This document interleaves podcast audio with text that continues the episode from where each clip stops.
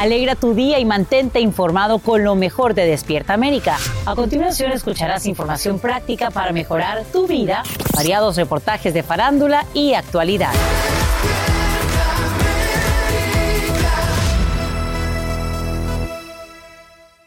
Quiero que sepan que esta mañana activistas pro-inmigrantes alzan su voz contra esta legislación que se acaba de aprobar en Texas. Es que para muchos la SB4 es la ley más dura de todo el país en materia migratoria. Impone penas de cárcel por ingreso y reingreso sin documentos al Estado y permite el arresto de cualquier persona que parezca sospechosa. Desde Brownsville, en Texas, Francisco Cobos nos explica en detalle. Senate Bill 4 is now law in the state of Texas. El gobernador de Texas firmaba la polémica ley que permite a la policía estatal y local cuestionar y arrestar a los inmigrantes sin documentos, mientras las autoridades federales decidieron cerrar temporalmente el cruce de trenes en dos de los puertos de entrada más importantes. La Oficina de Aduanas y Protección Fronteriza informó que el cierre de operaciones será temporal desde este lunes en las fronteras de Eagle Pass y El Paso, Texas, para redirigir personal de esos cruces a los puertos en donde se necesita ayuda para detener esta nueva ola migratoria. México puede parar todo esto, ellos son la causa. ¿Por qué permiten que tantos inmigrantes ilegales entren a su país y crucen a Texas? Lo que ha hecho López Obrador es reprobable. Este lunes el gobernador también firmó una ampliación de la ley SB4 que faculta a las autoridades estatales a perseguir a las redes de traficantes de personas. Los carteles están abusando de ellos y son víctimas del, del trata de humanos. Va a ayudar mucho a los agentes a continuar a hacer su trabajo. Pero abogados y activistas señalan que las nuevas legislaciones impulsadas por el gobernador tejano son anticonstitucionales porque propician el perfil racial y la discriminación desde las policías. ¿Cómo van a saber que tiene documentos o no? Entonces la única manera es por medio del color de su piel. En las calles de Texas, muchos de los inmigrantes están atentos a lo que sucederá en las próximas semanas, cuando se espera que organizaciones defensoras de los migrantes entablen diferentes demandas para tratar de frenar la SB4. Como lo han hecho en el estado de la Florida, que no, quieren, no nos quieren, sin los inmigrantes, Estados Unidos no puede, no salir. Según los términos legales, esta ley podría entrar en vigor el próximo mes de marzo. Sin embargo, analistas señalan que esto se ve muy difícil debido a la ola de demandas que se avecinan. En Brownsville, Texas, Francisco Cobos, Univisión. Bueno, y esta mañana ni Trump ni Hunter Biden pueden escapar a sus problemas legales. El exmandatario, por un lado, fracasa en su quinto intento de poner fin al juicio civil por fraude en Nueva York, alegando falta de evidencias. Esto mientras que el hijo del presidente Biden ya tiene fecha para comparecer ante una jueza federal de California. En vivo desde Washington DC, Edwin Pitti nos explica lo que pasa ahora en ambos casos. Adelante, Edwin. Buenos días. ¿Qué tal, Alan? Muy buenos días para ti. Empezamos con el caso del expresidente Donald Trump, uno de los seis que enfrenta en diferentes cortes a lo largo y ancho del país. Por su lado, Trump está diciendo que él es inocente y que sigue siendo el objeto de la mayor cacería de brujas de todos los tiempos. Veamos el informe. Sigue avanzando el caso civil que enfrenta a Trump en Nueva York y no a su favor. Y es que en un fallo, el juez que lidera el caso denegó la petición del ex mandatario de un veredicto inmediato a su favor. El juez Arthur Engoron dijo que el testigo principal de Trump y su defensa, el experto contable Eli Bartov, estuvo motivado por el dinero, ya que cobró casi un millón de dólares por su trabajo y testimonio. El juez agregó que ese tipo de testigos dicen cualquier cosa por dinero.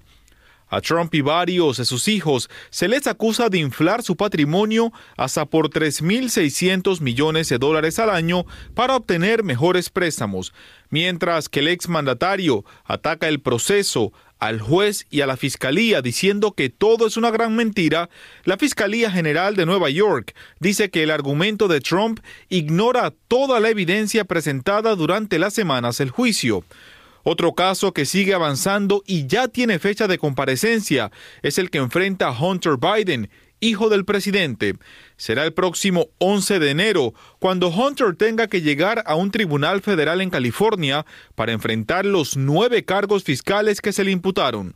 La acusación dice que Hunter, de 53 años, gastó dinero para pagar drogas, acompañantes, hoteles de lujo, propiedades y alquiler, autos exóticos y mucho más. Tres delitos mayores, seis delitos menores. Los delitos mayores tienen que ver con la presentación de información falsa en la declaración de impuestos. Los delitos menores tienen que ver con el no haber pagado impuestos que le correspondía. Sus abogados insisten en que la acusación está llena de motivaciones políticas. Y volviendo al caso civil que enfrenta a Donald Trump en Nueva York, hay que recordar que antes de que iniciara el juicio, ya el juez declaró responsables a Donald Trump y a sus hijos de fraude. Ahora lo que toca finiquitar es la sanción de 250 millones de dólares que está pidiendo la Fiscalía General de Nueva York. Soy Edwin Pitti en vivo desde Washington DC. Alan, vuelvo contigo al estudio. El próximo año se va a poner complicado. Gracias, Edwin Pitti, por tu informe en vivo desde la capital del país. En las últimas horas, Hamas publica un video que parte el alma. Muestra a tres rehenes de avanzada edad implorando por su liberación. Esto ocurre justo cuando se dan a conocer más detalles de la muerte accidental de otro trío de secuestrados abatidos por las fuerzas israelíes en Gaza. Se calcula que un centenar de personas permanecen en manos del grupo terrorista mientras sus familiares sueñan con abrazarlos de nuevo. Faltan menos de 40 horas para el próximo sorteo de Powerball y están en juego unos 572 millones de dólares porque nadie acierta los seis números desde el pasado mes de octubre. Si te animas a comprar un boleto, debes tener en cuenta que tus probabilidades de ganar son de 1 en 292 millones. Sin embargo, la suerte puede tocarle a cualquiera y el afortunado tendría la opción de llevarse a casa más de 286 millones de dólares en efectivo. ¿Te imaginas ganarte el sorteo ahora? Buen regalito de Navidad. A solo días de la Navidad. Buen regalito. ¿Cuántas veces nos ha tocado anunciar estos super premios, no? Imagínense que lo vivamos en vivo, que digan, se ganaron el premio y no regresaron a trabajar todos. Eso sí sería la noticia del siglo. Danos de regalito ese boleto, por favor. Hola, yo soy Carla Martínez. Estás escuchando el podcast de Despierta América.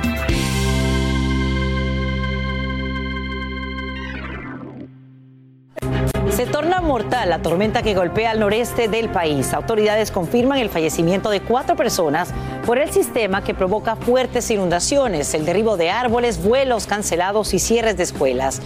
El sistema también deja cientos de miles de hogares sin electricidad desde Virginia hasta Nueva Inglaterra. En horas de la noche, la erupción de un volcán ofrece un verdadero espectáculo, expulsando lava que ilumina el cielo entero. Lo que muchos observamos con asombro representa una verdadera amenaza para una comunidad que permanece alejada de sus hogares. Todo ocurre en Islandia y aunque está lejos, la última actividad volcánica fuerte provocó la cancelación de todos los vuelos hacia Europa. El Angélica González está en vivo con las imágenes y para decirnos qué se espera esta vez. Eli, buenos días. Eso es precisamente, Sacha, lo que preocupa, el hecho de que no solamente estamos viendo imágenes muy lejos, porque podrían complicar incluso los vuelos de todos los que estamos planeando en esta temporada de vacaciones. Allí les muestro. Imágenes de fuentes de lava que pintan de naranja el cielo nocturno en Islandia mantienen en alerta a toda esa región. Se debe a la erupción del volcán que está ubicado en una de las regiones más pobladas de ese país insular europeo. Este profesor de geofísica de la Universidad de Stanford explica. Las erupciones suelen ser ricas en gas y eso hace que salgan disparadas hacia la atmósfera en estas espectaculares fuentes de fuego. Él describe lo que se ve a cientos de millas de distancia desde varios puntos equidistantes del país, bien sea desde el centro de la capital, Reykjavik, o desde una de las centrales eléctricas de la zona. La lava llegó a unas dos millas de la ciudad pesquera de Grindavik. Sus 4.000 habitantes tuvieron que ser evacuados cuando una serie de terremotos abrieron enormes grietas en las calles y en el interior de las casas durante el mes de noviembre. Ahora otro peligro los acecha. La lava fluye cuesta abajo en ese sentido, pero predecir exactamente dónde irá es mucho más difícil, afirma el experto. Aunque Islandia puede parecer remoto, el recuerdo de lo ocurrido en 2010 sigue vigente, cuando otro volcán islandés entró en erupción, causando estragos en el transporte aéreo transatlántico. La nube de cenizas fue tan grande que obligó la cancelación de unos 100.000 vuelos, afectando a 10 millones de pasajeros.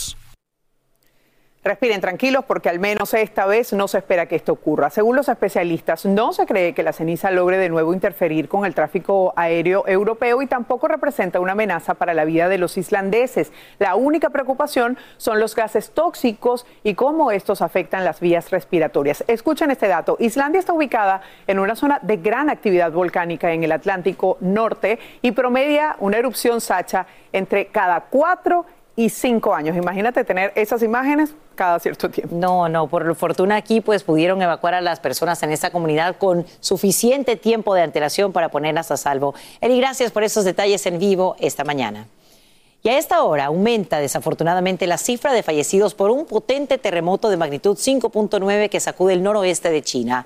Ya son 118 las personas que pierden la vida. El temblor también deja más de 200 heridos y causa daños en las líneas de agua y electricidad, así como en la infraestructura de transporte y comunicaciones.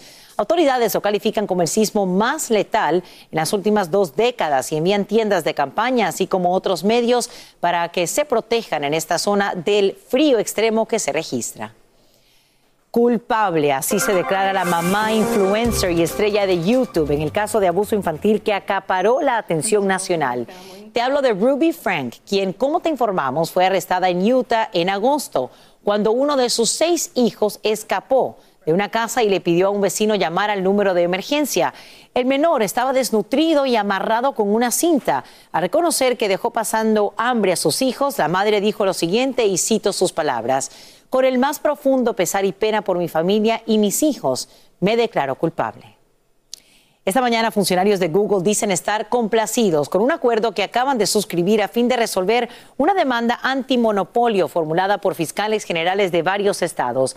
El gigante tecnológico pagaría 700 millones de dólares y realizaría cambios en su tienda de aplicaciones.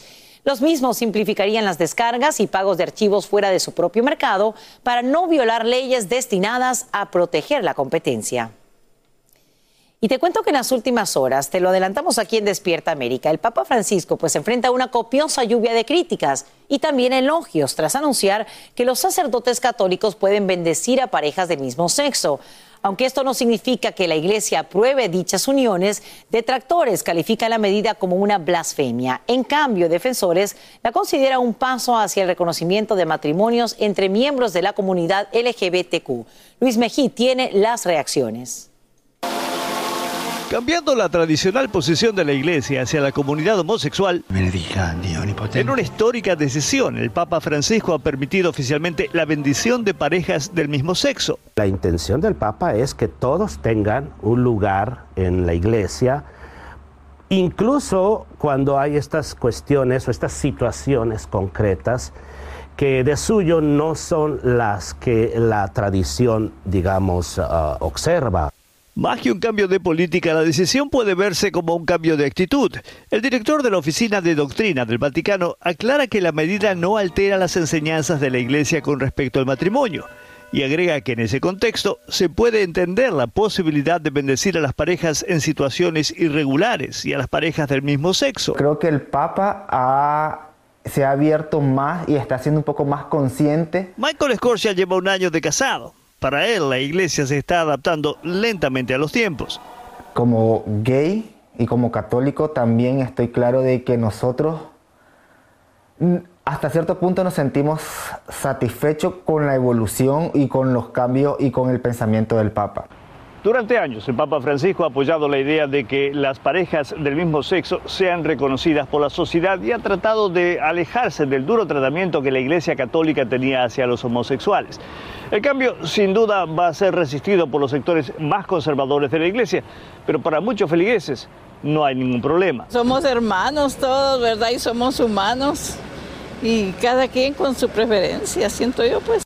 El Vaticano dejó claro que las bendiciones no pueden interferir con las misas, ni con la liturgia, ni realizarse al mismo tiempo que las uniones civiles. Nada que las pueda hacer confundir con una boda.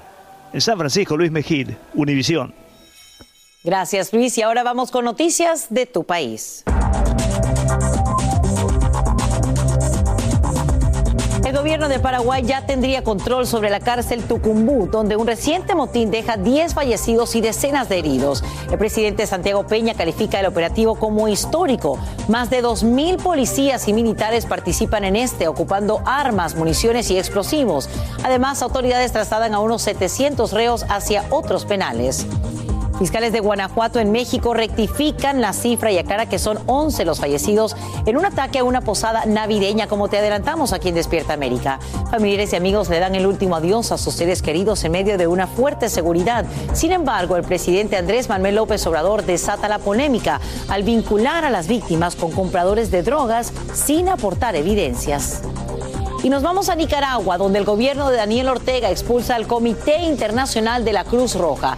La delegación recordó que su labor comprendía en establecer el contacto entre personas presas y sus familiares. En mayo ya el Congreso de mayoría oficialista había aprobado disolver a la Cruz Roja local, acusándola de violar la neutralidad en las manifestaciones consideradas por Ortega como un golpe de Estado impulsado por Estados Unidos. Y quiero que veas muy bien esta imagen. ¿Qué harías si te acercas a tu arbolito de Navidad y de repente hay unos ojos ahí como adorno? que se mueven, ahí los ves. Le pasa a una familia en Kentucky que luego descubre que se trata de un búho bebé oculto entre las ramas. Lo sorprendente es que ya habían decorado el árbol cuatro días atrás y es hasta ahora cuando se percatan de la presencia del animalito. Lo bueno es que logran sacarlo con mucha delicadeza para liberarlo en el bosque. La semana pasada te contamos sobre una zarigüeya escondida en otro árbol en un hogar en Texas.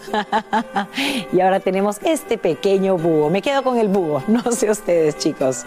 Seguimos con más aquí en Despierta América. Lo cierto es que mi arbolito navideño que es real huele delicioso ya para esta fecha. ¡Qué rico! Hola, yo soy Carla Martínez. Estás escuchando el podcast de Despierta América. Y bien, vámonos ahora con las noticias. A esta hora dan a conocer nuevas imágenes del decomiso de miles de libras de metanfetamina y cientos de libras de cocaína en un camión comercial cerca de la frontera en el sur de California. Ocurre gracias a la labor de agentes que interceptan este tractor que transportaba el cargamento valorado en más de 10 millones de dólares.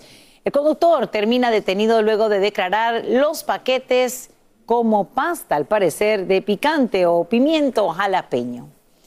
Y ahora mismo te sorprenderás al ver cómo bomberos rescatan a 25 personas de un juego mecánico que falla en una feria en Oaxaca, México. Eduardo Meléndez está en vivo desde Ciudad de México con las imágenes y nos explica qué fue lo que pasó. Eduardo, qué miedo. Cuéntanos. Querida Sasha, amigos de Despierta América, a todos muy buenos días. Pues lo que pasó fue que enloquecieron estos dispositivos conocidos como las tazas locas.